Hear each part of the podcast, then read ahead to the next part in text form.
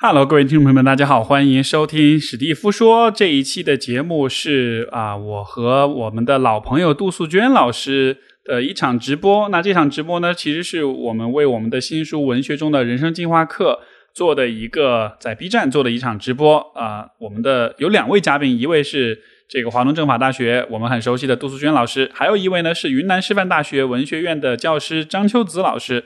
啊，这一次的对谈我们。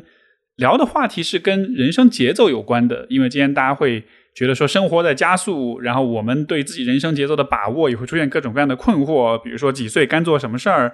然后包括关于人生方向的问题，包包括这种成长、衰老等等这样一些问题，就是有很多很宏大的问题面对着我们，但是很多时候好像不知道怎么去回答，然后呢也很容易受到别人的影响，被别人裹挟着，被别人推着往前走，所以面对这样一些现象，我们就做了这样一个讨论。那最终讨论的话题或者方向可能会有点和你想象的不同，但其实我们又在这种曲折当中找到了一些特别棒的、特别重要的一些答案。所以呢，这个地方就把我们这一期直播的对话内容分享给大家。我觉得是一期非常有意义的讨论，也希望你能从当中得到一些启发。还有就是这个文学中的人生进化课，其实它的音频系列也在小宇宙 APP 上面可以搜到。那么，如果你比较喜欢阅读，那么你可以去通过这本书去。啊，了解我们的内容。如果你比较喜欢听，你觉得播客是一个你更喜欢的形式的话，那么也一定不要错过音频版的文学中的人生进化课。很多朋友们在听完之后，都在留言评论区留了很多的言，告诉我们特别的棒，特别的有启发。所以，如果你还不了解这个系列，或者说如果你很喜欢我们这期讨论，想要有更多这方面的一些思考和一些内容的话，那么我也非常强烈的推荐你去小宇宙 APP 搜一下文学中的人生进化课的音频版。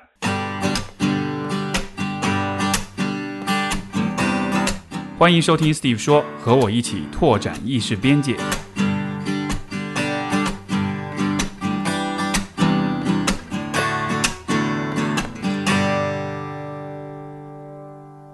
大家好，然后今天我们这一期的呃直播呢，其实就是邀请到两位老师，我们一起来讨论一个可能当下很多年轻朋友们都会再去关注的一个问题，就是所谓的人生节奏这个事儿啊。最开始这个。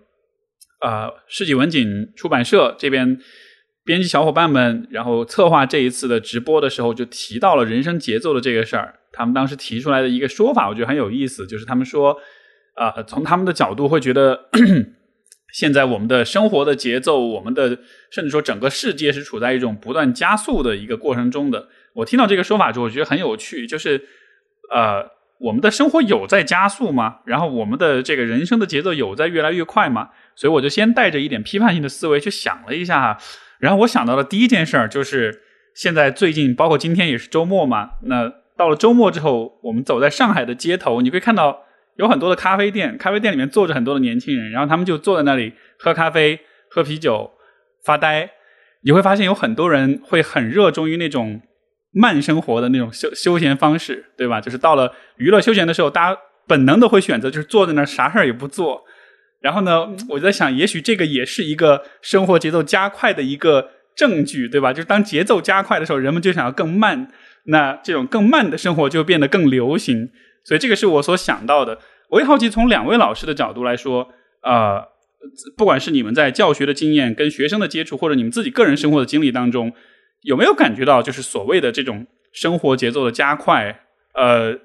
从你们的体感也好，从你们的平时的生活经历也好，你们觉得存在这样一些证据吗？能不能跟大家分享一些？我刚刚其实是接着秀雄老师的那个畅想来，就是你看到那个街头有很多人在咖啡馆里坐着，然后我在想，很多人可能坐的时候手里要拿一个手机，但他们手机上刷的是什么呢？可能是三分钟带你看完一部电影，或者是对啊一点五倍倍速听歌。其实我是比较有一个深切的感觉，就是我们的生活确实是在变快。因为现代人的一个标志性的一种生活的状态，就是你是受限于时间之中的。有有很多例子能说明我们那种生活在变快。因为我在思考的和我在写的，好像都是有有和这个有关的。就比方说，我们在下电梯的时候，其实电梯门是会自动关上的，但是我觉得所有人都会伸手去按那个关的那个键，或者是我们那个手机，手机它的现在已经变成了一个纯触屏，但是其实在再往前。呃，十年吧，我们的手机其实是有那个键盘的，一颗一颗的小颗粒的键盘。我就在想，从这种颗粒的键盘变到纯触屏之间发生了什么？因为你在用颗粒键盘的时候，其实还是有摩擦，而摩擦就会耗损时间。但是，一切都变得平滑的时候，一切都在顺从我们的时候，你的时间就会变得更加节约了。这个背后可能都有一种经济考量。所以，无论是电梯还是手机的这种触屏的改变，包括我们的倍速听歌或者倍速看电影，背后也许都是一个现代人比较焦虑的这种着急的心态的体现。刚才张老师说的 这个现象啊，就是这种按电梯的这个，我觉得这是个非常好的洞察，因为我觉得确实在生活中，有的时候可能我们自己并没有觉得很着急，但是我们注意到周围人这些小动作的时候，然后我们就会被这种小动作影响，对吧？比如说，当所有人都加快步伐走向一个方向的时候，然后你不知道为什么，你也就会带被带着往前走。然后当所有人都着急下一个楼梯，或者是。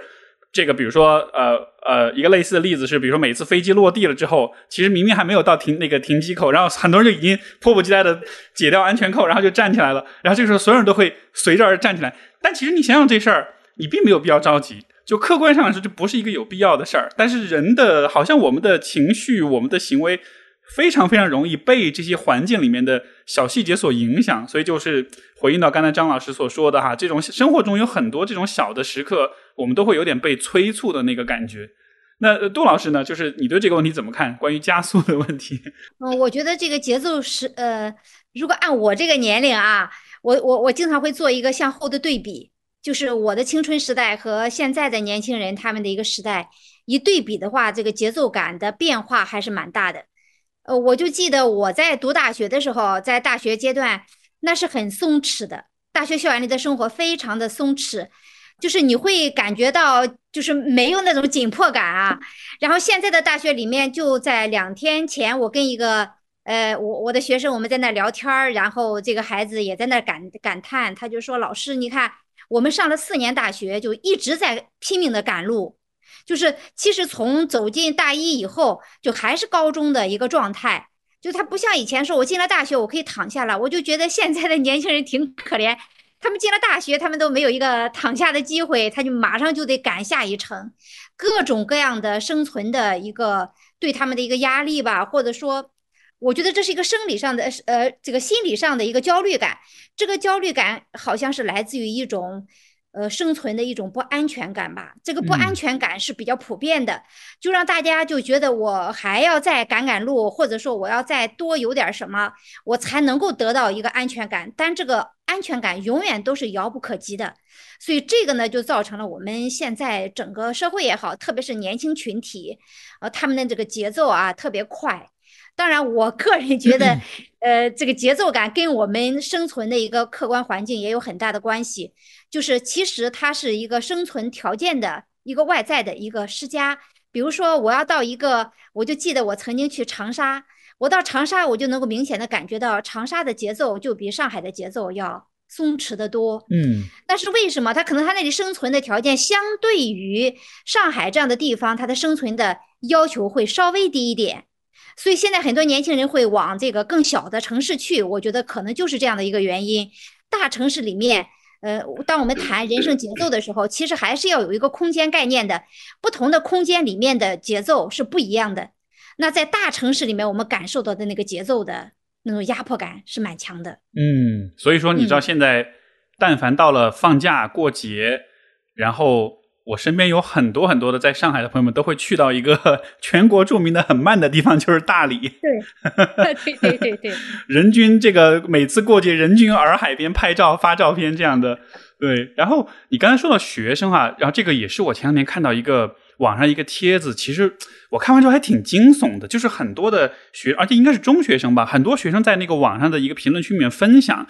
就是现在他们在学校里面除了。就是课间除了去上厕所，很多地方是很多学校是不让离开教室的，不让出去玩，不让去放松，因为要要求你，只要你不是上卫生间，你就得坐在教室里好好读书，认真读书。我当时看到，我就啊，天哪，太不可思议了。嗯，所以这样的现象也会让我去呃联系到，比如说在生活中，有的时候我也会接触到一些呃小朋友哈，从可能小学到初中到高中都会有。在你们的印象当中，会不会觉得一代一代的学生年轻人？会是越来越早熟的，就换句话说，他们是越来越早的去开始变得像一个大人，很有自我意识，开始思考一些很深的问题，或者说开始就是掌握很多对世界的理解。就好像是我在十八岁的时候，我觉得我自己完全是一一片懵逼，什么都不懂。但今天十八岁的小孩，他懂的东西特别多，就感觉他特别早就醒世了，然后就开始进入到一个这个社会化的一个阶段。你们在教学的经验当中接触学生什么的，就会有这样的一个一种感觉吗？一年年的小孩是越来越早熟的。我我我觉得啊，不是早熟，我觉得现在的年轻人是被父母控制的更厉害了，就是成年人的思想对他们的渗透比我们那一代强多了。我们那一代就是因为长辈他不大管你，他们也不渗透你。但是现在因为我们的少子女的家庭嘛，父母对孩子的期望，整个家庭的期望都在孩子身上，所以他对年轻群体的渗透很厉害。那成人的成年人的这样的一种生存的一些思路啊，一些思维方式，就会在我们年轻人身上会有更多的、更集中的体现。就好像是成那那这个是不是也就是联系到了前面我们说关于人生节奏的问题？就是小朋友们的人生节奏其实是被成年人人生节奏给影响，甚至说是给污染了。所以说很小的时候你就开始思考以后的成家立业的问题了，就好像。在这个过程中，就存在一个这种节奏被往前快进的那个感觉，我可以这么理解吗？嗯，那我们听听秋子老师的意见。好，我我说几点，就是首先想回到最开始，刚刚秀琼说那个例子，下楼梯很着急那个例子，因为我在听你说的时候，我马上想到了一个小说，那个小说就是在写下楼梯，他教你怎么下楼梯，那个小说特别有意思，科塔萨尔的，叫做《下楼梯指南》。我们都会很奇怪，下楼梯还要需要人教吗？但是我觉得小说的魅力可能就在于它把我们这个快节奏的快时代的这个速度给放缓了。我们可能是用秒来计算，我几秒钟上几层楼梯，但它可能是用毫秒，就千分之一秒来算。所以在那个小说里，它会有很多教你，哎，你怎么去感受，抬起你的脚，你的脚。被一片皮革所覆盖，接着你要深呼吸，然后呢，抬起另外一只脚，就整篇小说就写一个动作上楼梯。所以可能我们阅读文学或者慢慢读文学是对这个快的一个节奏的回应。另外，就回到刚刚的秀秀的那个问题来，呃，我同意，呃，苏老，呃，苏娟老师说的，就是我们确实我们学生的年轻人的他的时间是被整个社会所所驯化了，可以说。我我有很多的学生，他是来到云南地州去教书，他们就会跟我说，现在的高中生，他们在上厕所或者他们在排队打饭的时候，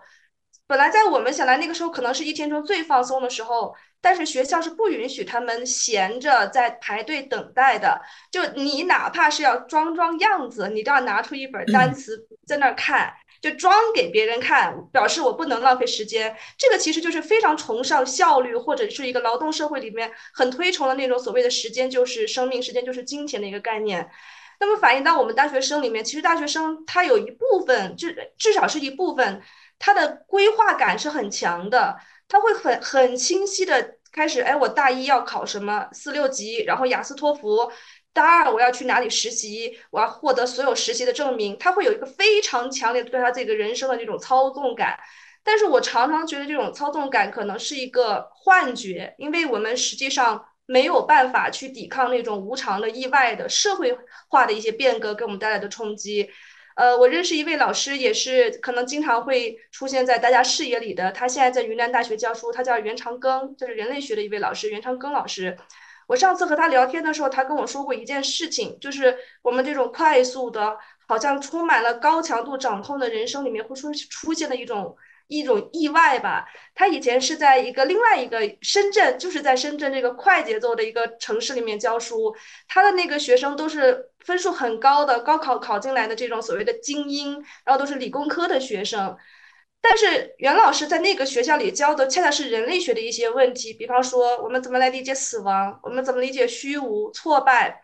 他就发现一个很有意思的点，他在那个学校里教书的时候，他发现他的很多的学生，由于他人生之路安排的非常的紧密，一步一步好像是步步为营，没有错的感觉。所以当这些学生突然接触到这种好像非常玄虚的或者形而上的问题的时候，他发现他自己没有承办法承受，所以很多学生就会表现出一个强烈的这种挫败或者抑郁的倾向来。但他来到云南教书，他现在云大，我就问他有没有一些变化，因为我们云南的学生，呃，可能家境总体上没有深圳的学生那么好，生源也没有那么的，呃，家家境没有那么好。另外，可能他们的分数也没有袁老师之前待的那个学校的分数高。他就说：“哎，我就发现很奇怪的一点，当我在给这些学生讲失败、虚无、死亡这些问题的时候，我发现他们承受的会更好一些，他们不会马上被拖到一个生活不由我掌控，然后无没有立足之境的那种呃那种恐恐慌里，他会能更更好的适应。所以可能我就意识到，越是在一些精英的高校。九八五、二幺幺的学校里面，学生他对他自己的这种 速度感、他的掌控感、他的步步为营的那个状态会更强，周围人会去渲染那种氛围。可能在我们这样普通的院校，大家相对来说节奏啊，对自己的那个调整可能会更坚韧一些，也没有那么强烈的一种 要去获得什么的这个愿望在里边。嗯，哎，这个我觉得你刚举的例子，我觉得非常有意思。就是所以好像对于比如说失败、对于死亡、对于虚无。在没有人专门去教的情况之下，我们我们多半都是在自己发呆或者闲着没事儿做的时候，会开始做白日梦，会开始去想，就好像是在一个比较慢的生活节奏里面，我们就会有那个精神空间跟那种动力去在怎么说呢，在自己的精神世界里面去探索这些问题。但是如果比如说你每一秒都被填满了的话，你是完全没有机会去想的。但是刚刚你说到，就是这个非常有趣的一个现象。当你没有机会去想，但有一天你突然接触到的时候，这就像是一个你那你承受不了的一个非常沉重或者可能是非常庞大、非常令人窒息的一个问题。我不知道这个是不是也会在一定上可以解释，比如说呃，这个青年人的心理健康的问题，包括比如说我们说到会有自杀的问题，会有抑郁的问题，会有现在年轻人对于未来的虚无感啊什么的，就就有点像是可能他们在生活中没有那么多的空间，那么多的闲工夫去想。所以说，当他们有一天突然需要面对的时候，就会很难承受。好像是不是这里面会有这样一个关系？可能还真的有一种，就是我们要有余裕和时间去思考。如果你的生活都被一些非常实际的事物所填补的话，可能很难挤出时间去想。而我们对于沉，我们对于死亡，对于虚无的沉思，恰恰是需要时间和慢下来的那种静思的、对沉思的。是的。是的，那杜老师呢？这个我好奇，比如说你在生活中，你有这种自己发呆或者自己什么也不做 闲工夫的这种时候吗？在这种时候，你会想些什么？然后你会你的心理世界会发生些什么？我觉得这是我比较幸运的地方啊！我有的时候看到我的学生们，我就觉得，哎呀。他们太不幸了，就是像我，因为我已经到了这个年龄，我觉得我最大的优势是我经常可以摆烂。我我现在一个常态就是，哎呀，经常觉得很累啊什么的，我说我不管了，我摆烂一会儿，摆摆烂哈一个月或者一个一一个星期，我不会太有有太大的一个焦虑感。呃，我觉得很多时候，但是呢，我也希就是。我也知道我的这种状态和学生的状态，很多时候我们是并不能够完全共情的。就是他们处在一个人生当中的一个最不能够把握自己未来的一个情况下，那他们对这个世界的一个呃猜测也好，期待也好，对于自己未来人生的一个想象也好，他跟我很多时候跟我这个年龄段是不一样的。所以我很多时候我都尽量的把自己能够穿越回去啊，回到他那个阶段去体验他现在所面临的很多困难。那当我这么做的时候，其实我还是很多时候我都觉得，呃，很复杂，非常复杂。我包括我自己，在我的年轻时代的时候，我觉得我们是比较务虚的，就是我们那一代是比较务虚的，就是经常在学校里面，你可以几个人在一起，我们聊天可以聊整整一夜，其实啥事儿都没有，就在一起空聊闲聊。但我觉得那种闲聊对人的帮助特别大。但是现在。你没有办法提倡孩子们这么去做啊！你们今天这一天，你们不要背英语单词，你也不要去执行你的学习计划，你们就在一起聊天吧。你们在一起什么什么，就类似的这种务虚式的活动，我就越来越没有那个底气去主张孩子们去做，因为个体太渺小了。我现在我就感觉，我们面对现在的这个社会啊，呃，我我已经越来越不狂妄了。就是年轻的时候是很狂妄的，觉得你自己可以在这个洪流当中能够顶住一点什么或者怎么样。但是现在，嗯，我觉得这个整个社会对个体人的一个裹挟特别大。然后，你你不能说你们年轻人为什么这么实在，你们为什么那么就实际那么功利？那很多时候我们如果从他的角度来说，他连我三年以后我会不会失业，我会不会找到份工作他都不知道的时候。呃，我们来引导他思考很多哲学的问题什么的，还是有一定的困难。当然，我们也会极力的去找这样的一个结合点吧。呃，因为毕竟思考这些终极的问题对他们是有帮助的。嗯，你看我我在听你讲的时候，我在想哈，其实，在呃怎么说，也不是说以前，我就在有一些社会的有或者有一些文明发展的阶段当中，其实每一个人多少都是需要接受一些文学、哲学。呃人类学等等，就是这些相对来说更务虚的学科的这种熏陶的，对吧？大家需要包括呃诗歌呀、歌这种音乐呀、艺术呀，就是这种相对偏务虚，但其实是帮你去体会、去感悟、去探索一些比较复杂、比较宏大问题。就是就就是这个是以前在某些地、某些某些阶段、某些社会里面是一个标配，但是我觉得今天存在一个趋势，就是这个事儿是你。要么是你学这个，要么是你在特别特别闲的时候，或者你非常喜欢，或者说你是这个社会精英阶层，然后你你有资本去学这个，就它它就不再是一个一种标配，一种每一个人活着都应该有的一个默认条件了，它逐渐的成了一种更小众化的或者更例外的这么一个呃状况，所所以就导致就是刚才你们所提到的，好像我没有时间去放空去想这些宏大的问题，但实际上你反过来看。生活中，当你逐渐的解决了关于生存的问题之后，你还是得面临这些问题。所以前段时间我跟另一个，呃，就是咨询师我们聊天的时候，我就跟他讲说，我观察到一个现象，就是像我们做心理咨询，大多数来找我们做咨询的人，其实反而不是说是那种，比如刚毕业年轻学生，但因为那个阶段他可能是没有那么多的收入，然后他可能也还在为他的。成家立业而担心，对吧？但是很多人其实出现，比如说抑郁啊，出现焦虑啊，或者其他一些心理困扰，其实恰恰是在可能是二十八到三十或者三十二这个这个区间，就是他大概立业了，他大概生活独立了，有了这个工作收入，基本的生存问题解决了。但这个时候你会发现，他会开始想不通很多的问题，关于爱情呀，关于人生呀，关于以后的意义感呀，这样子的。所以就好像是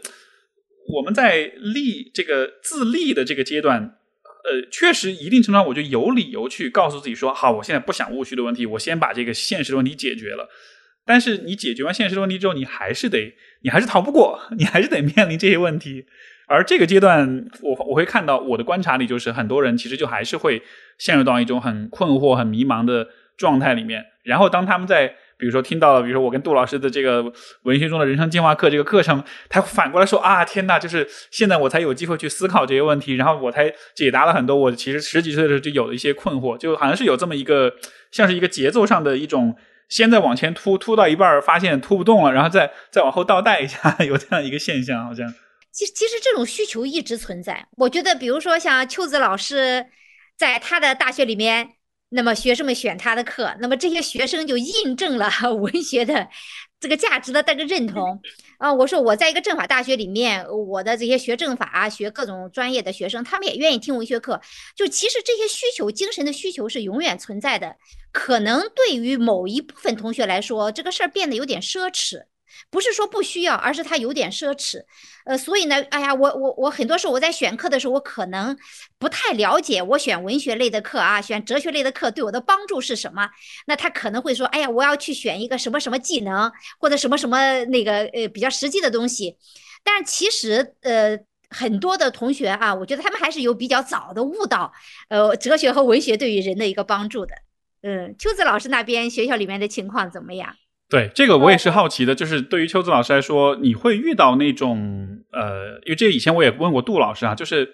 文学这是一个从很打引号功利的角度，这这学文学有什么意义啊？它有什么用，对吧？就是会有这样的疑惑的质疑的声音存在，在你的经验当中会存在这样的一种声音或者这样一种压力吗？呃，我我想先回应一下刚刚秀雄举那个例子，因为我观察到好像跟正好是和你相反的。你刚刚说到好像青年时代大家没有那个条件来咨询，或者说好像不太想，但是可能到了差不多进入中年，就是三十上下，他会有很多意义感的焦虑。其实我在看你们的这本书的时候。你们在谈那个张爱玲的时候，就是她的那个葛威龙的那篇，其实也谈到了中年这个问题。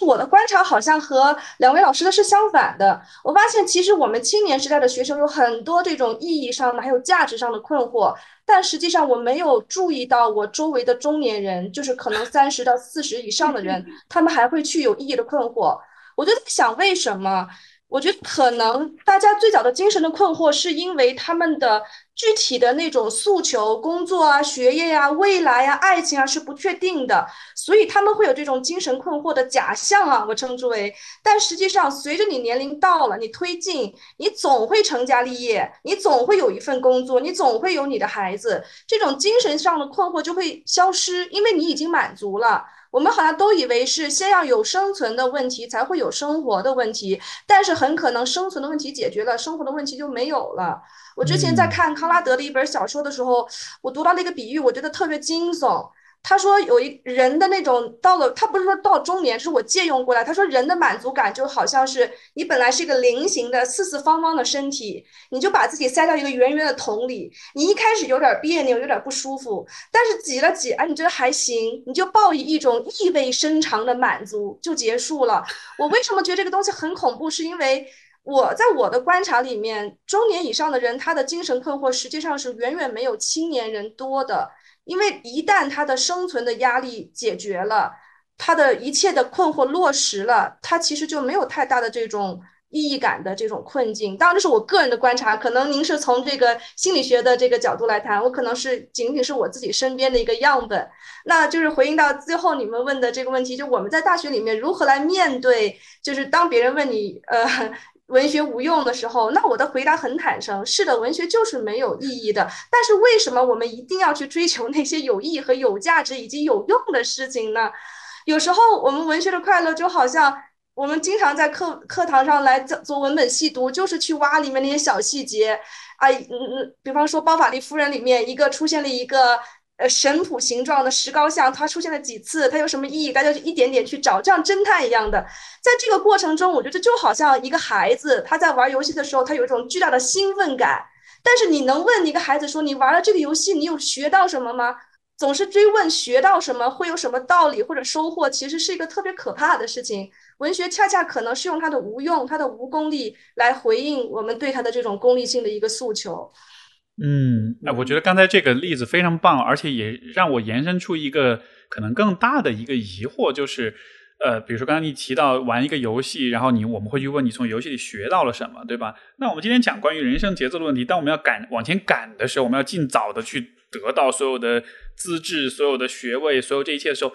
我们在赶的是什么呢？因为这一切似乎也就是说也是一种，呃，怎么说呢？就是所谓的快节奏的人生，它也是一种很功利的。呃，一种目标，对吧？但是它长远来说，你觉得大家在追的、在赶的那个东西是什么？比如说，你更快的下了电梯，更快的找到工作，更快的挣到钱，更快的买了房，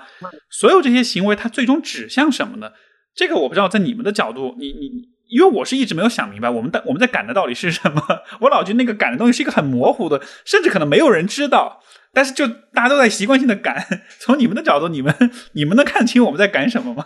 因为这这就是荒诞，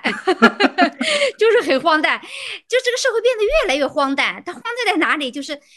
很赶，其实都不知道在赶什么。就是我们这个社会的最大的荒诞是什么呢？它其实留给个人的空间是很小的。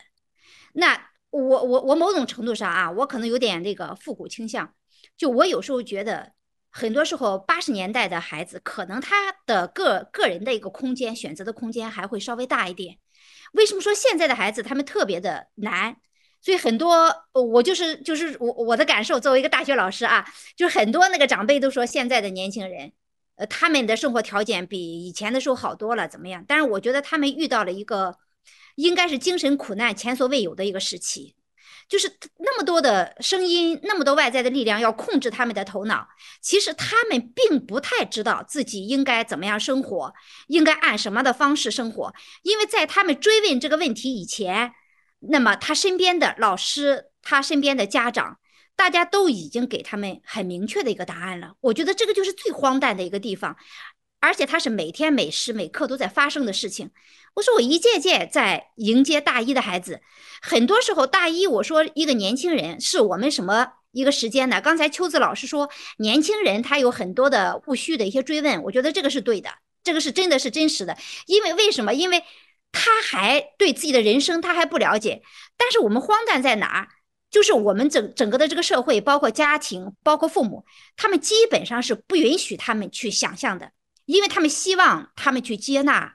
已经有的这些答案，这个就造成了一代代这个荒诞。那么这些年轻人他就会按照很多我不知道为什么，但是我身边的人都在这么做，我父母也对我说要这样做，然后社会也告诉我说你要用这种方式去生活，然后大家就会用卷的方式啊，竞争的方式啊，那么大家就会把这个像一个鲶鱼效应一样的，然后整个社会大家都会非常的焦虑，非常的匆忙。但其实为什么就是你不敢松弛啊？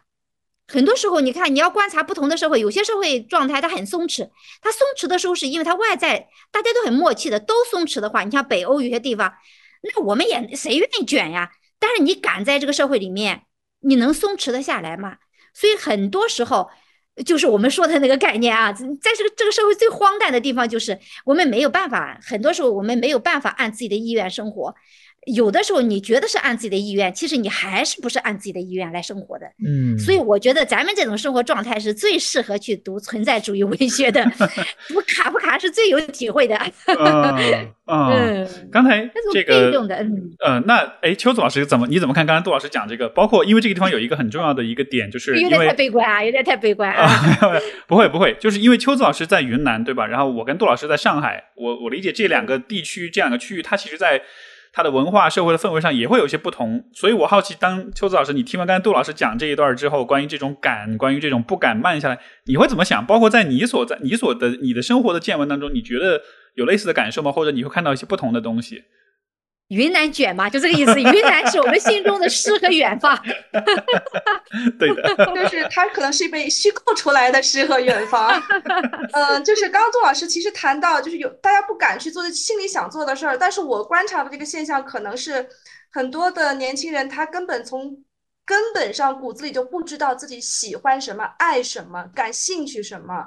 他们都完完全没有时间去挖掘，他们前十八年是被密不透风的一套体系所构建起来的。但是我们现在这个社会的一个标准，因为它是一个现代的工业社会，它有个非常典型的特征，就是指标化。比方说，如果你去问古希腊的苏格拉底什么是好的生活，他会很模糊的告诉你，美德就是好的生活。但是你不知道什么叫美德，那是你自己去践行的。可是现代人他会用一套非常清晰的指标告诉你哪些东西属于好。这种清晰的指标往往是外在可见的，比方刚刚呃秀雄说的这种车呀、房啊、那个身份啊、title 啊、文凭啊这些东西是清晰化的。当你有了一种清晰化的指标衡量以后，人们好像追逐就有一个很清晰的目标，这是和古典的一个不同。但是放到云南来说，我自至少我自己接触到的学生里面，我的一个感触就是，我们的很多孩子是。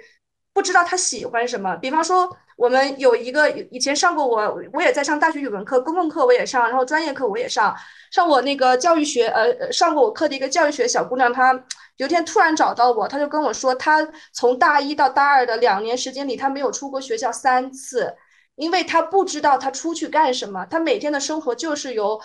做作业、上课、回家，呃，回宿舍睡觉所构成的。就是从根本上，他不知道自己喜欢什么。然后还有一些学生已经去读研了，在其他地方读研，他们都一开始是师志要去读博的，走学术之路的。但他们现在来问，就是哎，我还是回来考一个老师算了。我不知道这个是不是在云南这边比较突出一个现象，大家会对这种稳定的、有编制的这种职业，他会更追求。要卷的话，可能也是卷这个教师，还有公务员岗，他的可能那种。看看看待工作或者看待未来的方式会更狭窄一些，所以当时我就问我那个已经去读研的学生，我说：难道世界上就只有公务员和呃就是老师两条路可以走吗？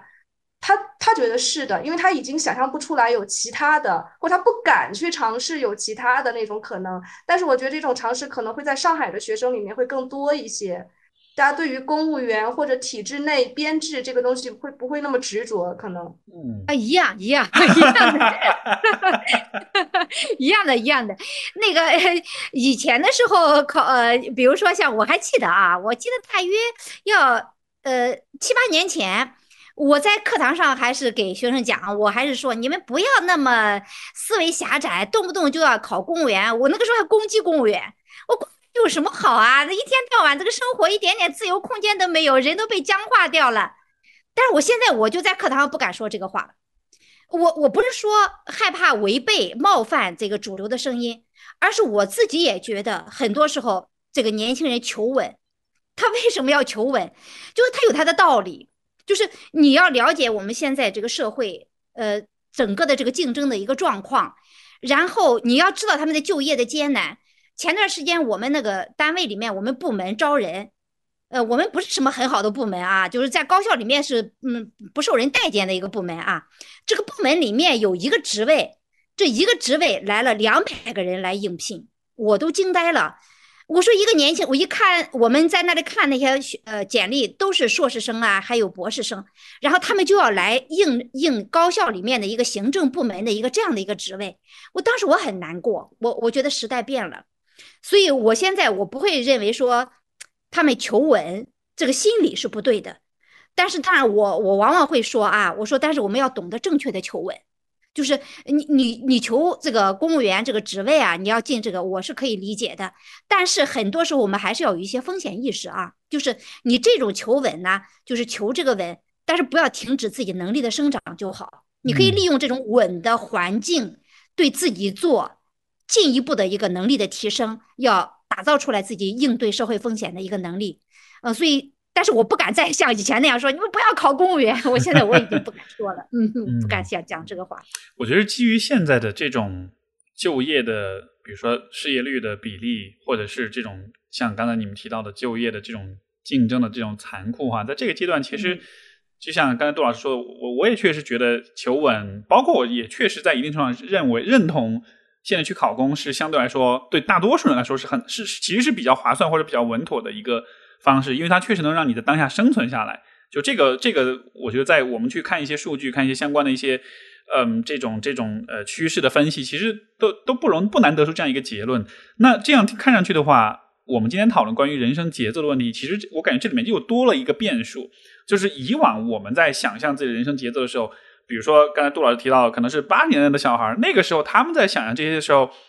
他可能本身就处在一个相对。轻松或者说充满很多机遇的环境里面，所以那个时候人生的节奏快，或就是放慢一点或者放空多一点，似乎也是像是我们有这个资本或者有这个底气。但是当今天当我们的社会开始走向一个更高高度的这个竞争和嗯这种就业压力增大的这个时候，是不是也就意味着我们对于人生节奏的这种想象也不得不做调整？就是换句话说，这个调整你们觉得？它是合理的吗？或者它是怎么说呢？就是它它是我们对于环境变化的一种适应的手段吗？我可以这样去理解吗？因为如果这样去想，好像心里面会稍微好受一点。虽然也不乐意，但是就 给了自己一个借口。就我刚才想到这个，我想听听看你们怎么看这一点。这个我觉得可能要分开说。就是对一部分学生来说，这种时代环境对他的恐吓是真实存在的。当然，也有一部分孩子，他是一种心理上的恐吓，就是他可能他可以放慢脚脚步啊，可以放慢节奏，可能他的家庭环境啊，或者说，呃，可以不用那么紧张，可以尽量的尊重一下自己的愿望。但是因为整个大环境是比较恶劣的，那所以他也有可能心理上被裹挟的一个可能。所以他现在是，我觉得学生当中不一样，有一些孩子他，呃，对他来说，可能他能选择的东西是很少的，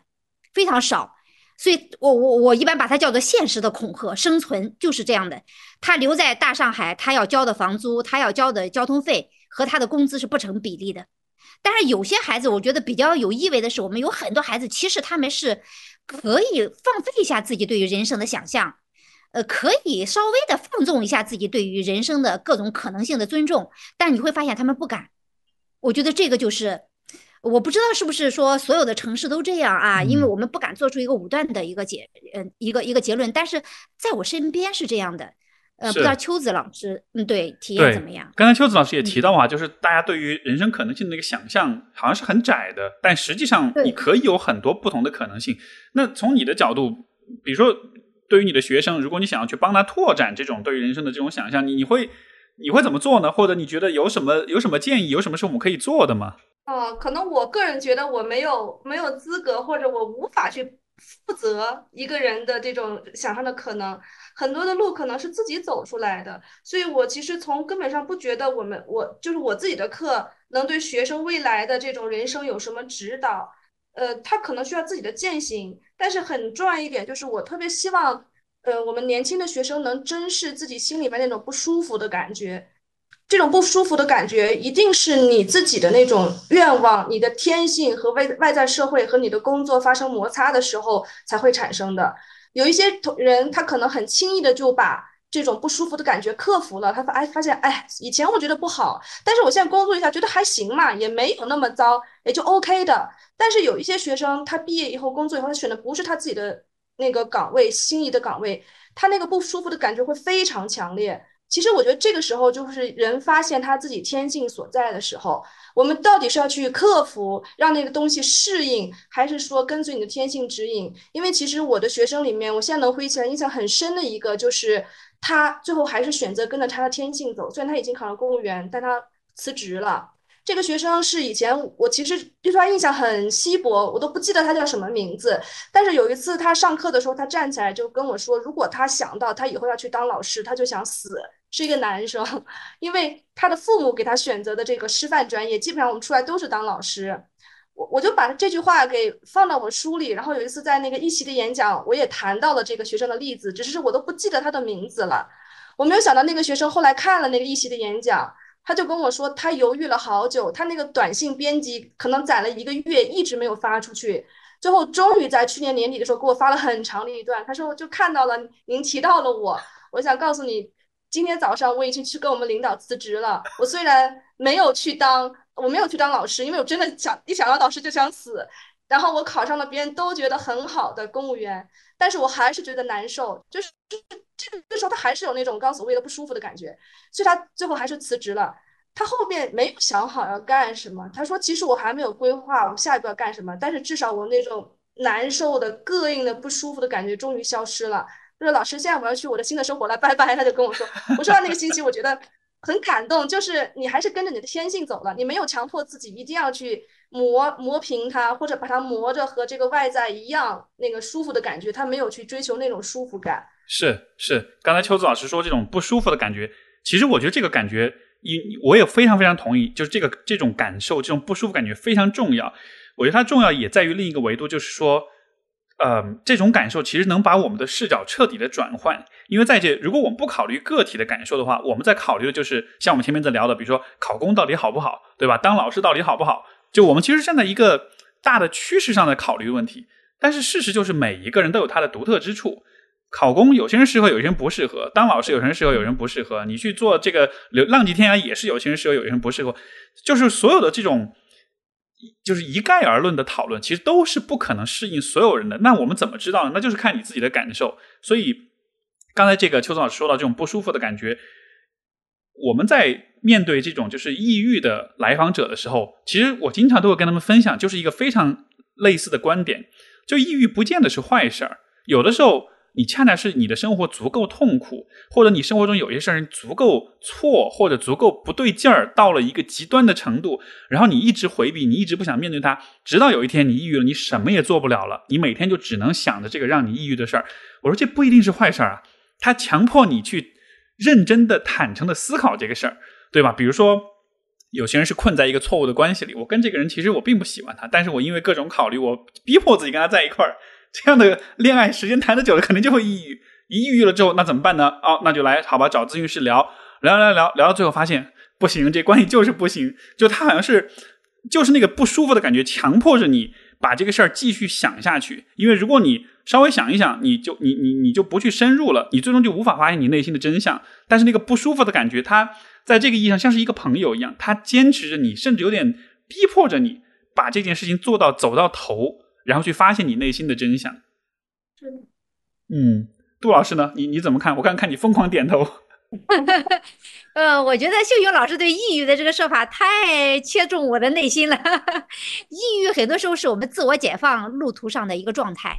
只要我们善于走出来，它会是一个非常大的一个帮助。因为我也抑郁过，呃，我觉得这个体验很很珍贵，非常珍贵。呃，你你只要不被它吞没啊，很多时候抑郁状态就是那个黎明前的一个黑暗，因为我们为了摆脱它，我们一定要努力的找到造成我们抑郁的那个根源是什么。嗯，那就等于你跟你的心魔必须要做一次面对面的一个交锋。那所以呢，这个是很珍贵的。呃，那刚才我觉得，哎，对我，我觉得，但我还是想接着我们刚才那个话题聊啊。我觉得大家不舒服，很多时候不舒服，感觉到不舒服的时候，其实是因为什么？就因为我们的选择，在当初我们做了某一个选择，我们并没有了解我们自己的愿望，或者了解我们自己的特点，那么没有遵循我们自己的兴趣啊，或者我们的个性能力特点做出的一个选择，这个选择一定会让我们不舒服。所以不存在说哪个职业是让人不舒服的，或者哪个领域是让人不舒服的。呃，你会看到我们刚才讲的，我们很多人，我有两个同学，但我经常在课堂上给同学们举例。要是我华政的同学，他们都很熟悉这个例子。我有两个同学，一个同学他就是，他就很适合做当老师，就像我这种类型，很适合去当老师。但是呢，他让自己去当了公务员，你就会发现他就会很不舒服，他就在那个公务员的里面就特别特别不舒服。他最终还是辞职了，呃，在中年的时候辞职了。但是我另外一个同学呢？他呢就特别适合当公务员，那结果他在公务员这个领域里面，他就实现了自己的价值。所以我觉得，很多时候我们在自己未来的规划或者我要走什么的人生道路的时候，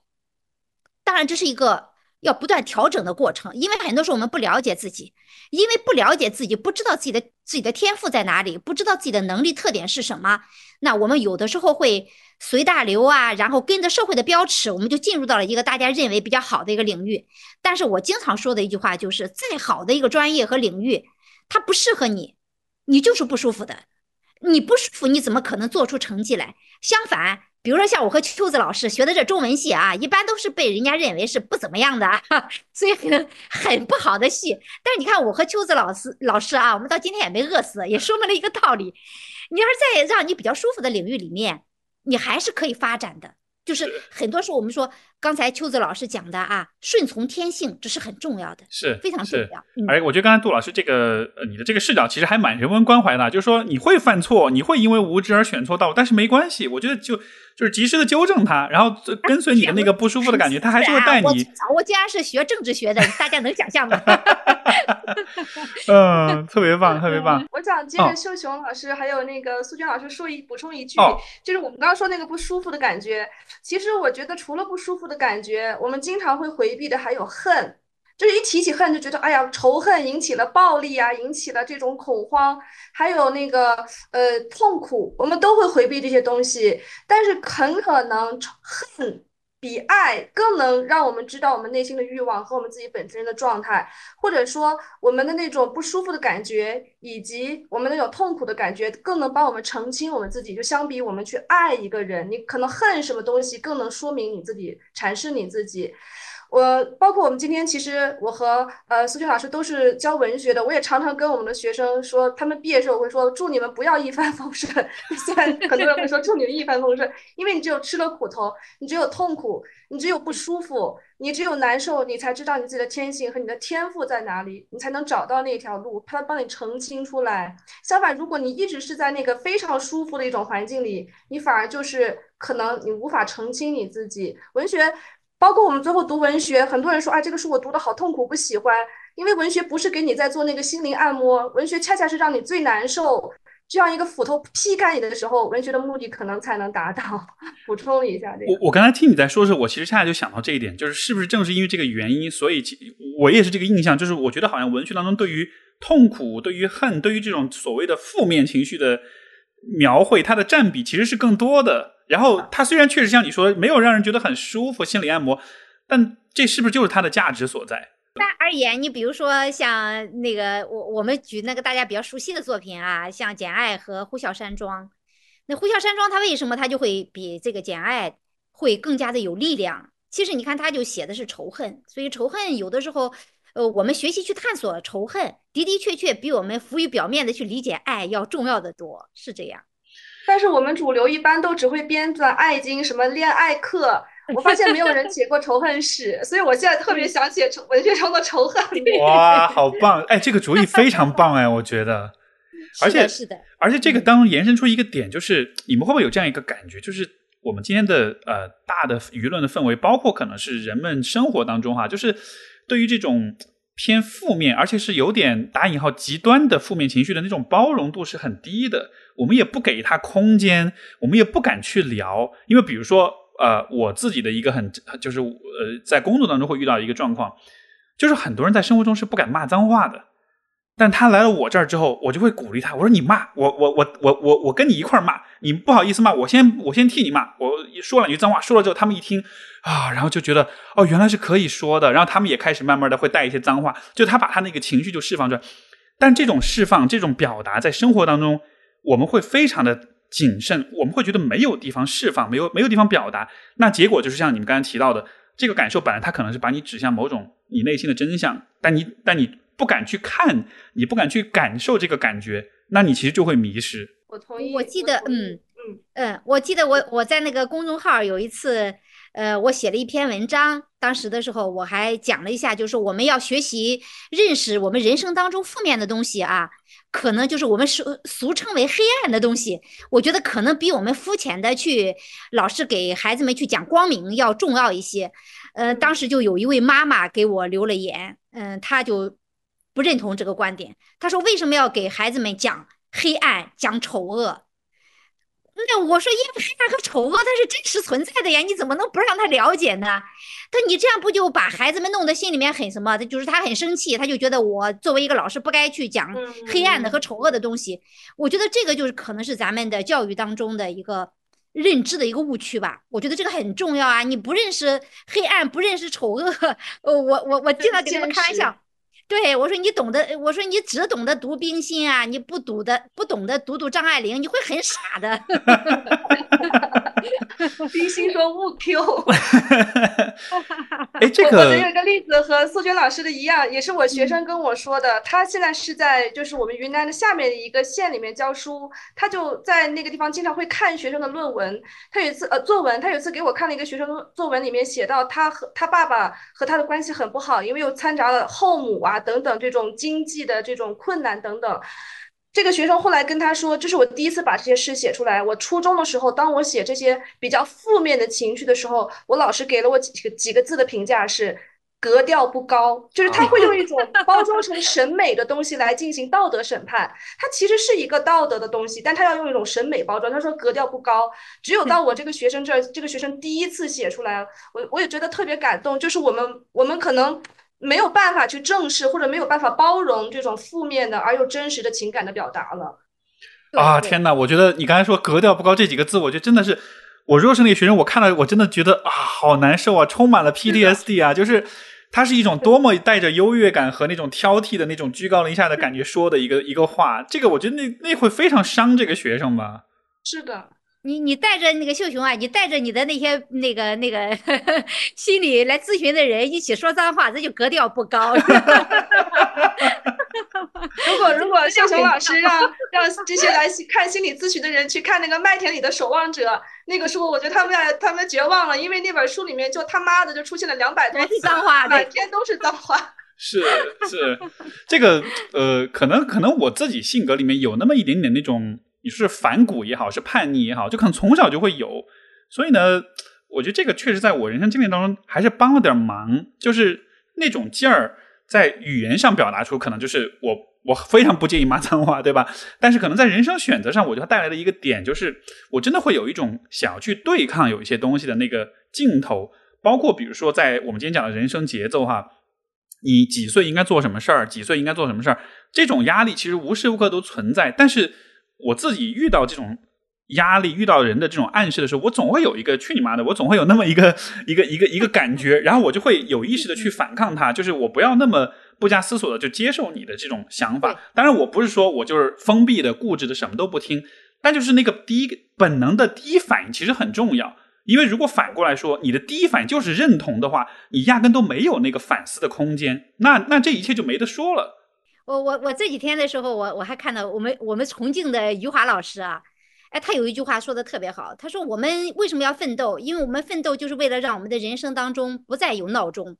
哎呀，我觉得这个真的是说中了我，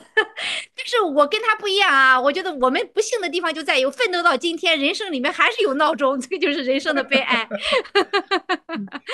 但是但是我觉得但是刚刚秀呃，就是苏娟老师还有这个秀雄老师说的一个，我都很认同。呃，秀雄老师说的是你要去反骨的那个劲儿，然后其实是苏娟老师刚开始的时候你说到一个词，你要去顶。就是那个社会的那种浪潮或者思潮，你要去顶。其实我觉得我们今天之所以坐在这儿来聊聊这些问题，是因为可能本性里面都有这种顶的或者反骨的东西，我们才会一起来聊。如果我们先天的天赋里就没有这个东西，大家也不感兴趣，也不会想着要去成为那个更少的一份儿。我特别喜欢那个，就是一个得了诺奖的一个俄裔的作家叫布洛茨基，他他有个概念叫小于一，就他说社会会把人分布成整齐划一的一份子，尤其我们这种大学教育、高中教育，尤其师范类的教育，就是让你整齐划一，你的想法、你的思维可能都要跟别人一样。他说：“可是我就喜欢小于一，就是比一要小一点，躲在那个自我的小小的壳里，向外去观察，不要跟所有人统一那个步调的感觉。其实可能我们多多少少都有一点点那个小于一的那个、那个、那个氛围，或者说那种性格天性在。是，哎，这个我其实也是刚才特别想问你们的哈，就是我也观察到，似乎我们都会有这样一种呃，怎么说呢？这种顶的这个劲儿。”但是你觉得这个可以把它单纯的用勇敢来描述吗？因为我老觉得这个词儿好像又不不不完全能描述这种感觉。就我我不太确定哈。就是我本来因为我最开始我想问你们的问题是：OK，我们怎么去把握自己的人生节奏？是不是意味着我们要变得更勇敢一些？但是那个顶的那个劲儿，或者是那种反骨，或者说那种反思，这个这个完全只是勇敢嘛？就是我我我不知道你们怎么去看，就是我试图用勇敢去描述这个劲儿。你们觉得这是一个恰当的描述吗？这个我觉得我们应该词儿都不一样吧。啊啊哦，比如说，我觉得那个顶的劲儿对我而言啊，我觉得不是勇敢，是渴望。就是我我人生当中顶了几次比较大的，比如说我最早的时候被父母安排是学政治学。那我很不喜欢，非常不喜欢。我那些同学学政治学都学得很好，他们后来都很有出息。但是我学政治学，我就把把自己搞成了一个很渣很渣的学渣，因为我背不了那些东西，我对他那个接受不了他那些东西啊，所以我要把它改改成中文。就是我我一直喜欢中文，但是呢，我的父母不让我学这个，他们觉得学这个中文啊，这个中文就是自取灭亡，你学这个东西干什么？所以，我后来的时候，我很坚定的，这是我人生当中第一次顶了一次。我觉得为什么去顶？有的时候我也给我的学生讲，因为，嗯，不是说我我我有多么强大，而是我太渴望过一个自己愿意过的生活，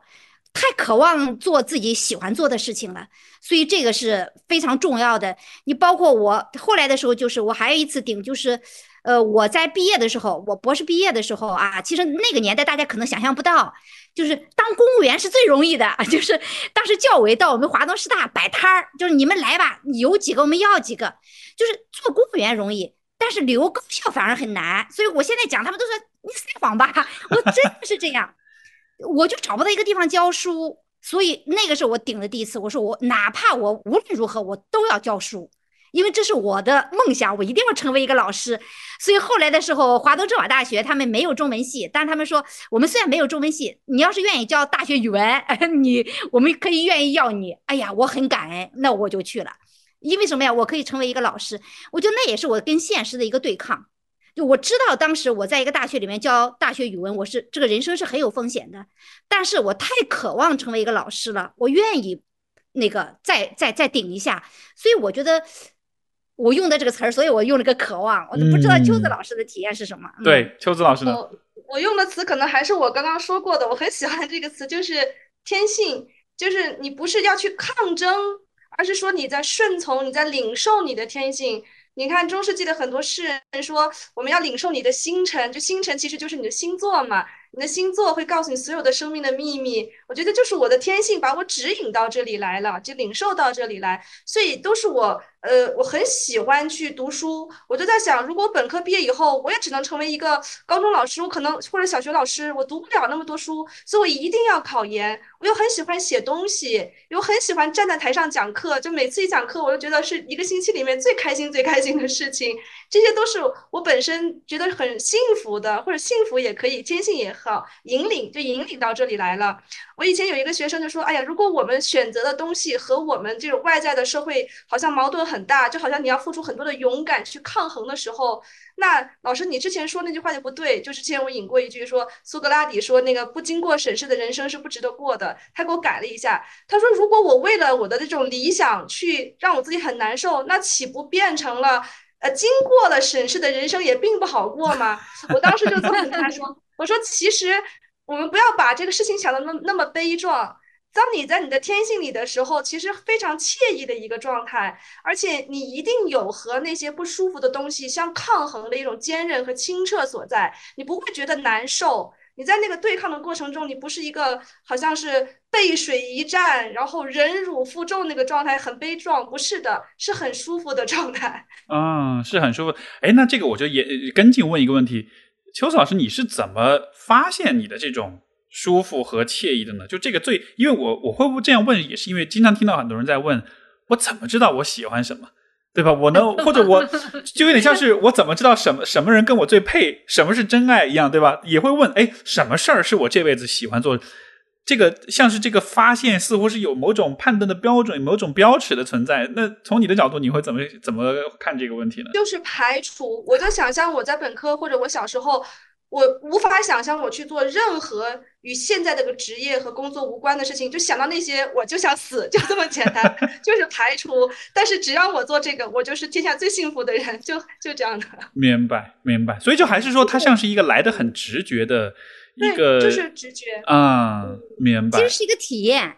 就是我有时候给大家说不一定科学啊，但是我觉得就是你怎么样找到自己喜欢的，就是你做这件事情你是不厌倦的。其实你比如说，像很多同学他会以为中文系的课会很好玩我说不是，中文系可讨厌了。那学的那个理论体系要学很多枯燥的理论啊，一点都不好玩。所有的学科都是枯燥的。但是你会发现，哎，有的人他学法学，法学很枯燥，很枯燥，背很多法条，但他学的津津有味。哎，这个就是什么呀？他适合的。那么学中文，你你虽然说中文，你觉得好像很多故事啊，很多什么的，你觉得很多诗词啊，你觉得很好，但也有人他就学的很痛苦。就学中文学的也很痛苦，那为什么不匹配呀？就跟自己的这个兴趣点是不匹配。如果你做一样东西，它虽然很枯燥，但这个枯燥你吃得下，而且你吃得津津有味，那这个东西一般就是你喜你你比较感兴趣，或者而且是很重要的是，它跟你的能力的那个特点是匹配的。嗯，其实这个靠这个体验是可以去寻找一下。当然不一定说一步到位就能找到啊。对，那很多时候，因为我有时候说比较悲哀一件事儿啊，对于自己能力特点和兴趣的寻找，应该是从幼儿园就开始的。但是我们关键是咱们的社会环境，从幼儿园开始，没有任何人会帮助一个孩子去寻找他的嗯兴趣点，去寻找他的能力特点。很多父母非常悲哀，他不了解自己的孩子，他连自己的孩子擅长做什么他都不知道。那小孩子自己也不知道呀，没有人培养他这个。认知自己的这样的一个能力，就会造成我们这样的一种人生的消耗，所以我们都要走弯路，然后才能够找到自己。嗯，呃，有的人在二十岁找到，有的人才三十岁找到。那我们读《月亮与六便士》，那他主人公斯特里克兰德到四十岁才啊，他应该还要早一点，三十多岁就知道了，就是会比较晚，会比较晚。但是这叫什么？人生的消耗啊！所以我有时候我才说。大学老师有什么好骄傲的？我我觉得最重要的根本不是大学老师，是幼儿园的老师和小学老师，他们是最重要的。嗯，有个问题就是，我们那很多家长他对孩子这种兴趣的发掘和引引导，他其实是用一种非常主流的标签来的，就是社会上提供哪几种，比方说钢琴、跳舞、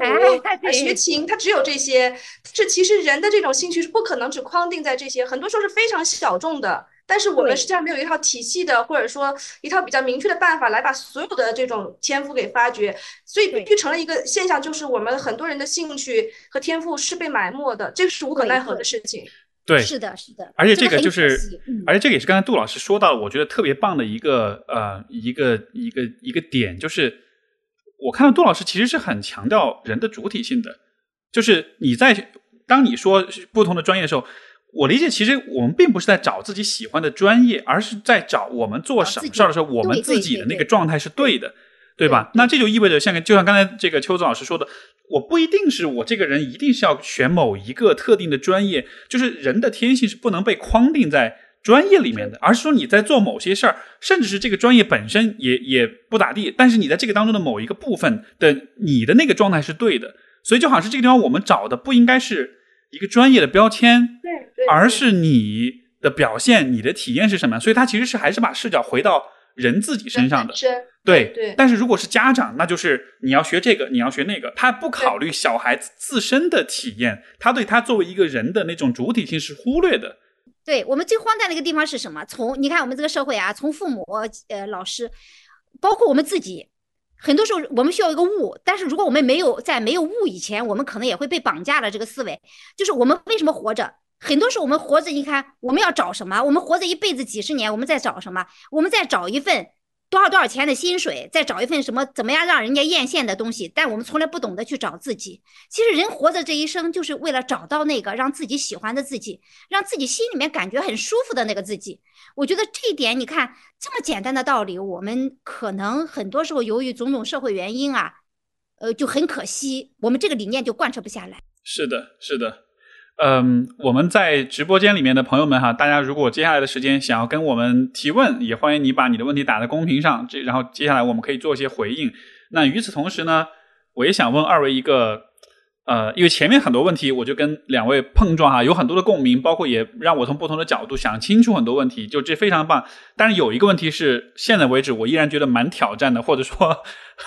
我有点我自己也有点想明白是什么呢？就是跟年龄有关系。因为我们说到人格，呃，这个人生节奏的问题，我们说关于寻找自我也好，说这种遵循内心的感受也好，就这些我们都可以说下去。但是我们经常会听到一种说法，就是还是有所谓的年龄的问题。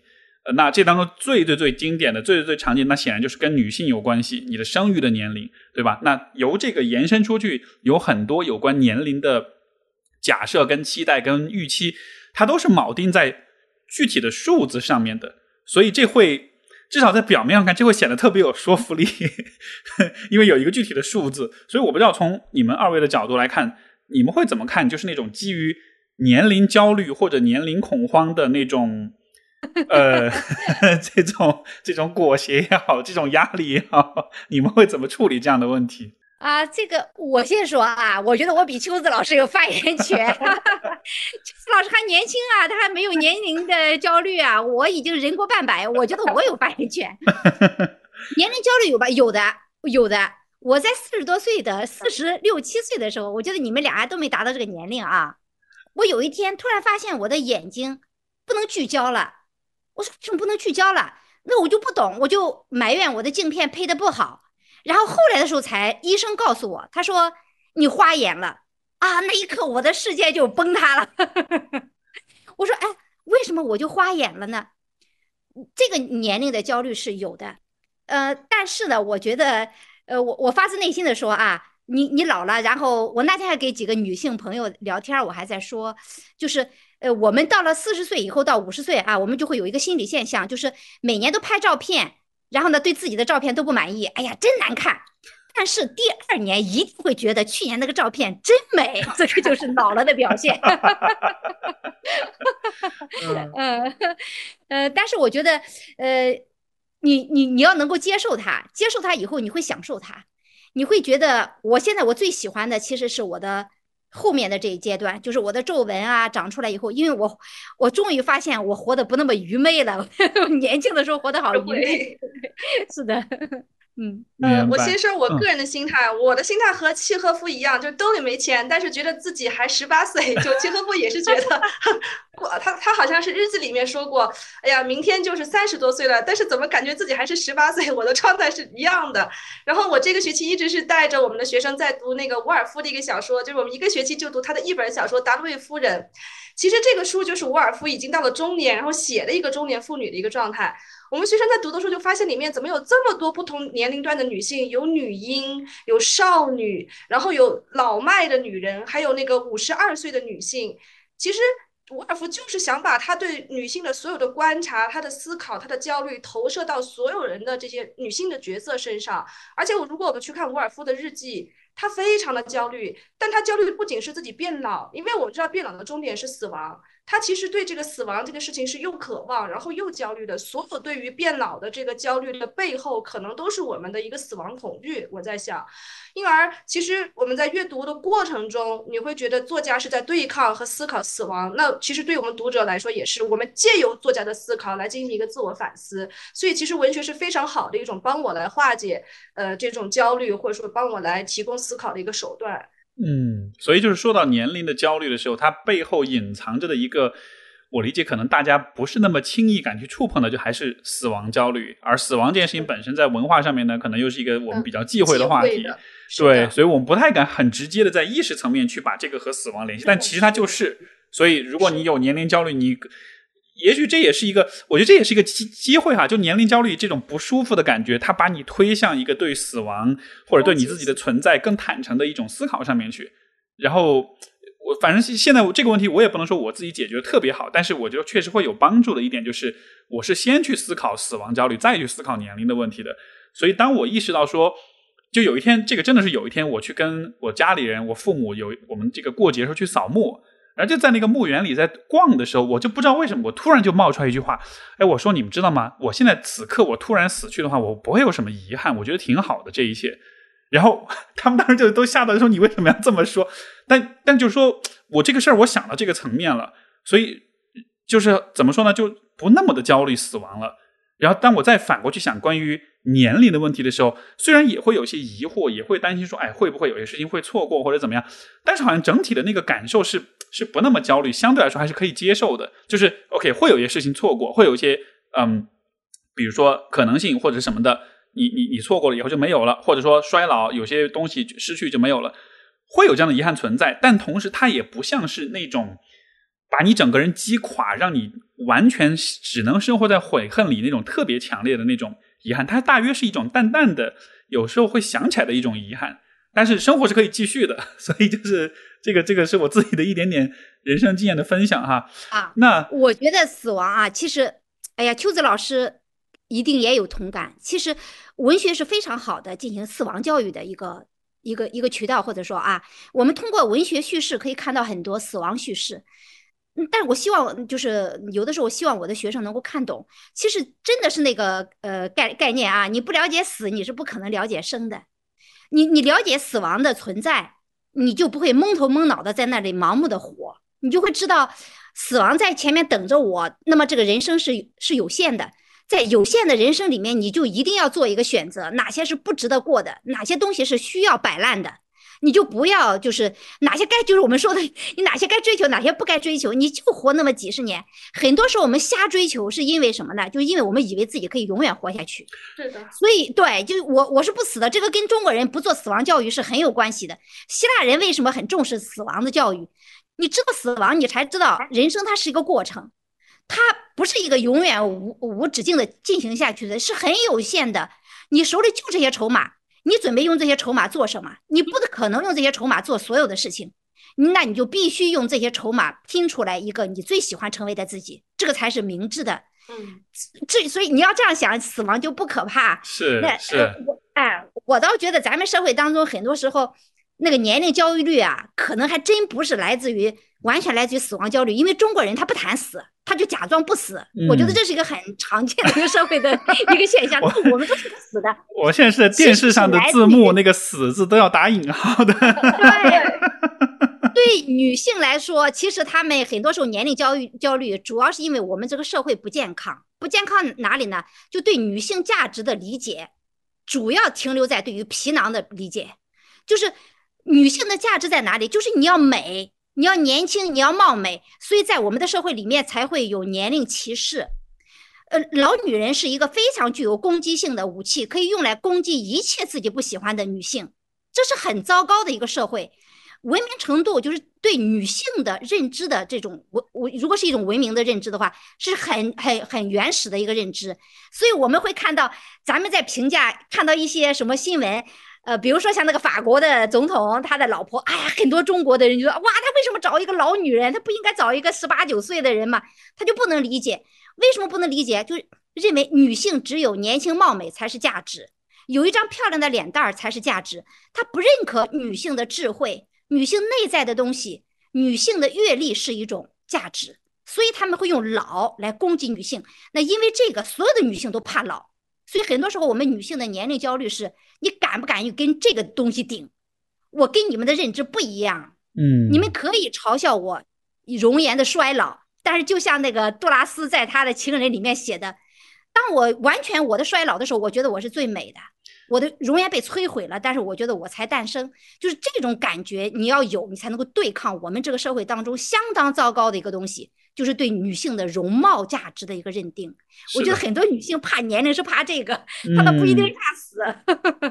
是的，是的。刚才杜老师讲这一段，我想到前段时间有一个很火的电影，就是《芭比》，我不知道你们有没有看过，它里面有一段。那个女主人公，她坐在一个公车站旁边，坐一个老太太，她看那个老太太，她跟她说：“你好美啊，You're so beautiful，对吧？”她是个老太太，白发苍苍的，但是她看到她的时候，她能感觉到，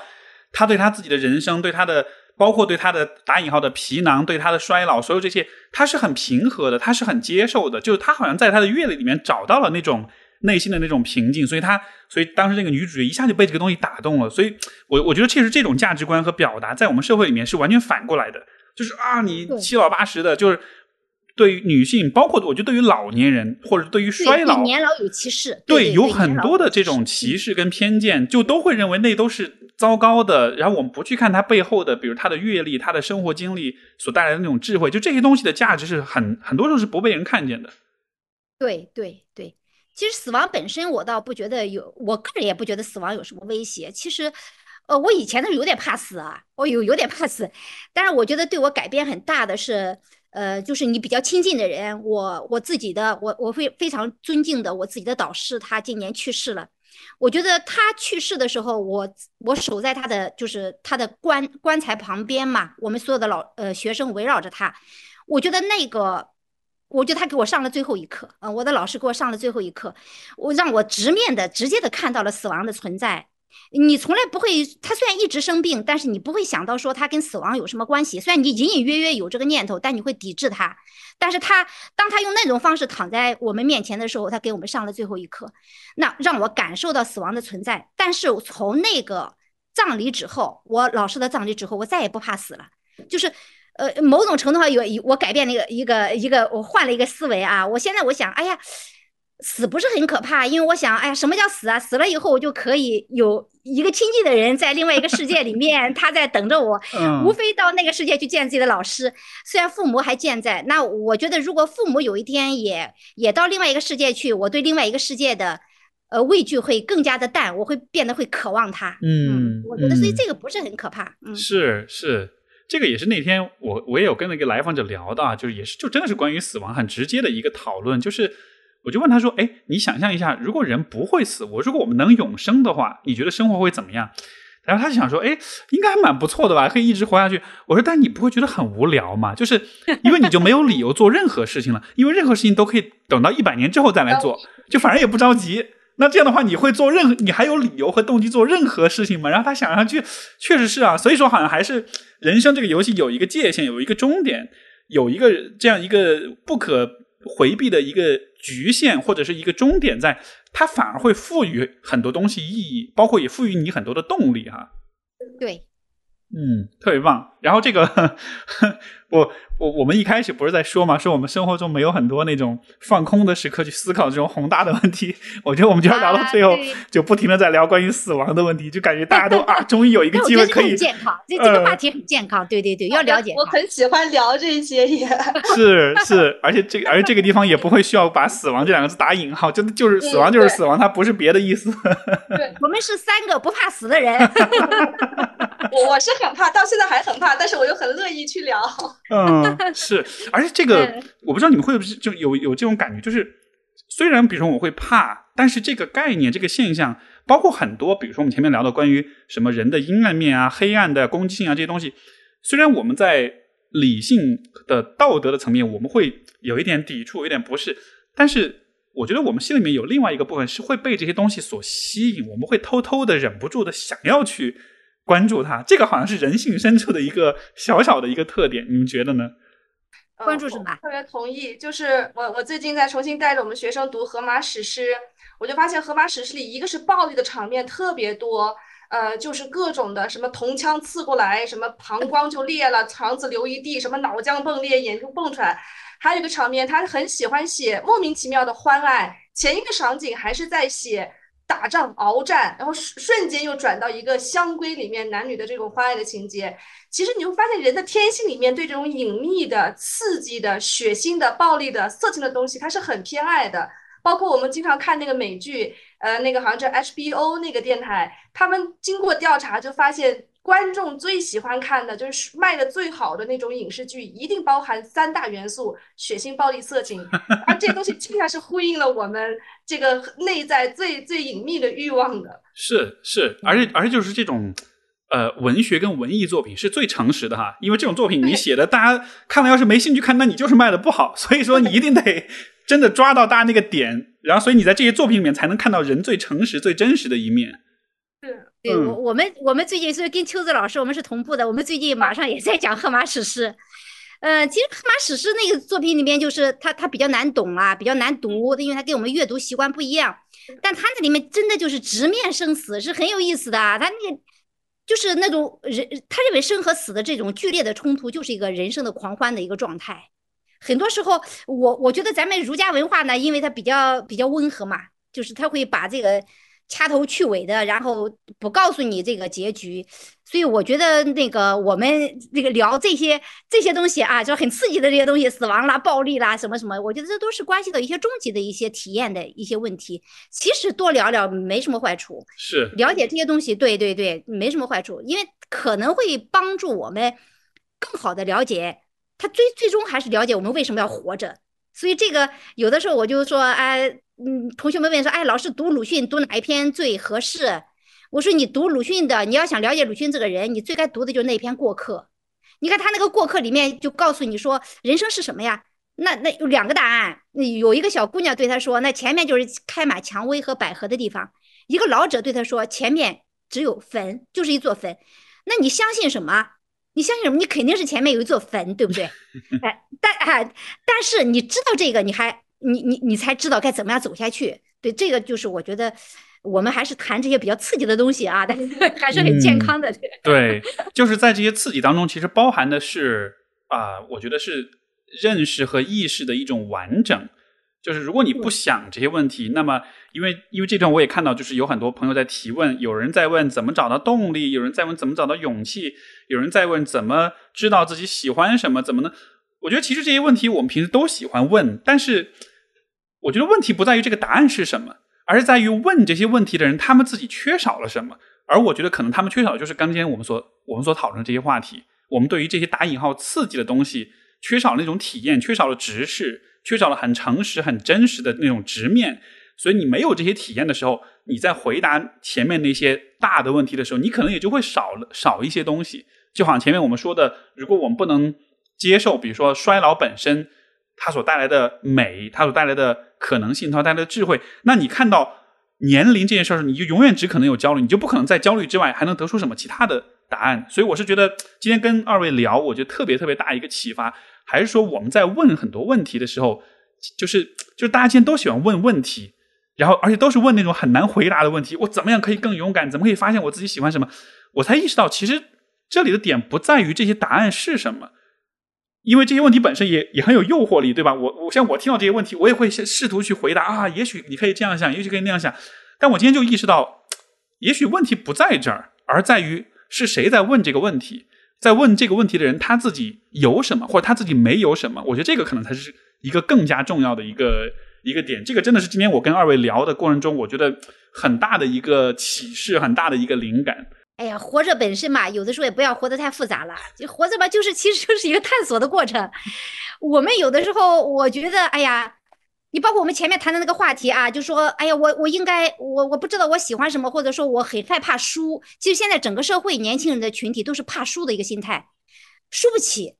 其实有的时候我在想啊，输不起，然后我们死不起，然后什么什么就不不去想这些问题。其实很多时候是因为我们这个社会把生活的模式提得太高了。就是你不是说现在的年轻人变得肤浅了啊？有的时候我也想这个问题啊，就是呃，八十年代的时候，人和人之间的差距是很小的。现在这个社会比较罪恶的一点啊，我打引号的罪恶啊，这个不是政治不正确，我要说一下，就是。呃，别我们的直播给停了，就是它是折叠的，对不对啊？折叠的，你看你会无穷无尽的比你更有钱。那么很多很多大富豪，某种程度上，马云的存在是非常可怕的。就是呃，这些大富豪的存在，让普通人把自己的人生的想象提高了不止两倍、三倍、十倍。所以他就会变得输不起了。就说我必须达到那个程度，我怎么样做能达到那个程度？其实我我在想，我们当初的时候，我们在二三十岁的时候啊，我们在为自己的目标去奔波的时候，我们没想过这个问题。我怎么没有这些忧虑？说我怎么做我就人生就失败了？我觉得只要我饿不死，人生就没失败。嗯，就是你你没有流落街头，然后没有饿死，你就不是那个失败。但现在的人觉得，我要不能住上一个豪宅，或者我我没有拥有自己的车啊房，我就是失败。你看，你会发现这个原因在这里。所以在这样的一种生活当中，我们是急于去达到这样一些标准啊、一些模式的生活当中，我们是很难期待人们去思考今天我们聊的这些问题。嗯，是的，嗯就是那种期待会拉着你，会给你很大的压力，要做很多事情，它占据了你所有的心智的空间，所以，对，所以今嗯天咱们仨谈的话题是很奢侈的。嗯，特别棒，特别棒。我们今天最后 就是最后的最后，我觉得也再扣一下题，也再问两位一个很简单的问题，就是因为我们今天聊的是属于自己的人生节奏哈。那今天看上去我们似乎可以达成一种共识，就是这个人生节奏它其实没有绝对的统一的标准，对吧？每一个人需要根据自己的天性跟渴望，跟你的不舒服的感觉去寻找，然后这个过程也包含了你对于存在、对于死亡的很多思考，就它是一个综合呃探索的一个结果。所以说，我们可能没法去谈呃标准化的东西，或者是一刀切的东西。那我们就谈谈个人的东西。所以最后，我其实挺想挺好奇，呃，两位老师从你们个人的角度，当你们想到自己的人生节奏的时候，呃，假设比如说有人问你，就是你觉得你的人生节奏当中，就你觉得你的人生的节奏是由你来把握，是由你来掌握的吗？如果是要说出一个点或者一个维度，是你认为这个节奏最协调、最和谐的，你认为是什么？就这个是一个有点开脑洞的问题，你们我不知道你们能不能想到一些什么东西。好，那那我先说啊，我年龄大啊，嗯。呃，因为刚才我看这个我们的呃那个那个留留言里面也说，老师你说马云的存在是一个很可怕的存在，是指什么？这不是攻击马云啊，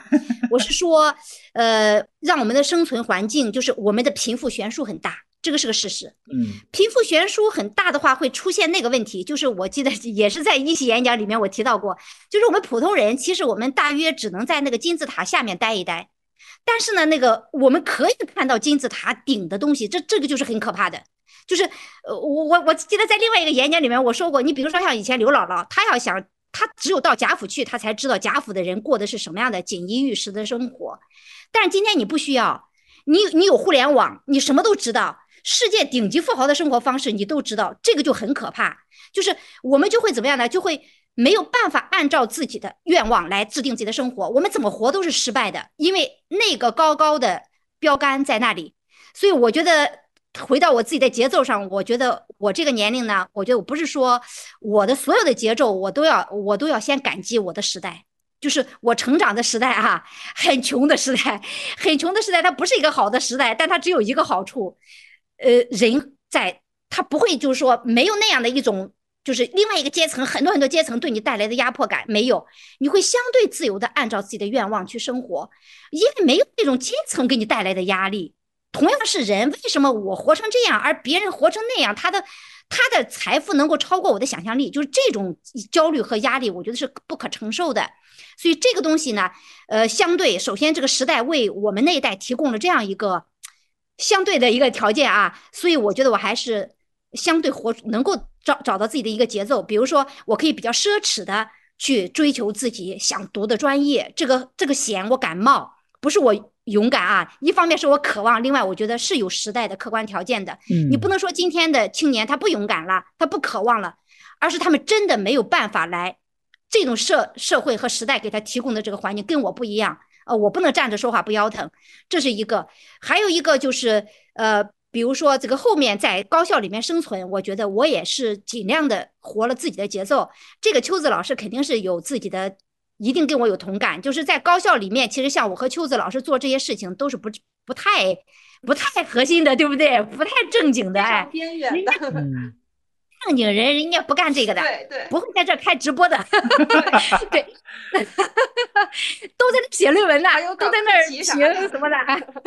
对。但是我觉得这就是我的节奏，不，这是我喜欢的，我就会去做。我觉得这就算这个节奏吧。我觉得年轻时候的那个勇呃那个那个渴望能够达成，是因为时代给我创造了一个相对宽松的一个呃一个环境，呃年纪大了以后，可能来自于自己的一个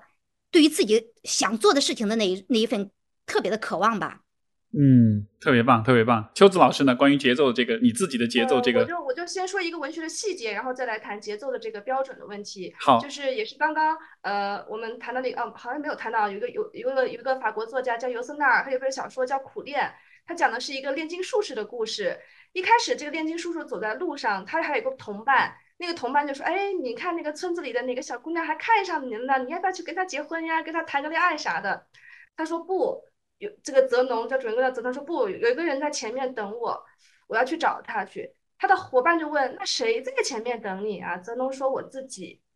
就是其实他认为他自己在前面等他，所以他路上的什么谈恋爱呀、婚姻啊是不能给他分心的。所以对我们来说，对或者说对我个人来说，这个所谓的人生的节奏的标准，就是你的每一天都更接近于你自己一点，就是更接近于前面等着的你的那个所谓的理想自我一点。这个就是一个节奏所在。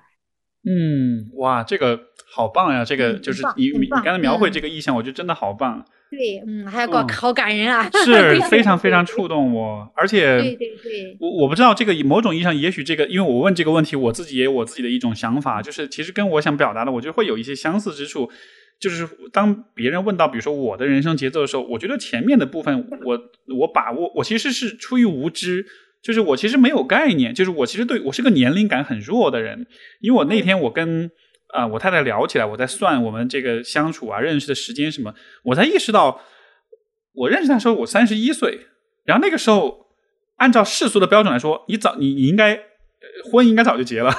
而且大概率也应该生了孩子，对吧？就是按照很多地方的这种年龄的期待，但我的那个阶段，我感觉自己像是一个刚毕业的学生一样，就是。就那种自己给自己施加的那种年龄压力非常非常的小，以至于我自己都意识不到我在干嘛，就有点那种感觉。呃，但是那个是可能过去的阶段。其实你现在来问说，呃，关于节奏的问题，好像我我的那个节奏感是来源于现在的我越来越认为，我生活中经历的每一件事情都是一件值得去庆祝的事情。就是他没有来早或者来晚，他现在这个时候就是最就是最棒的时候，而且他来这个，而且当他发生的时候，我是带着一种庆祝的感觉。去看待它，所以这个也许跟刚才秋子老师说那个你遇到了未来的那个你是有类似的感觉，就是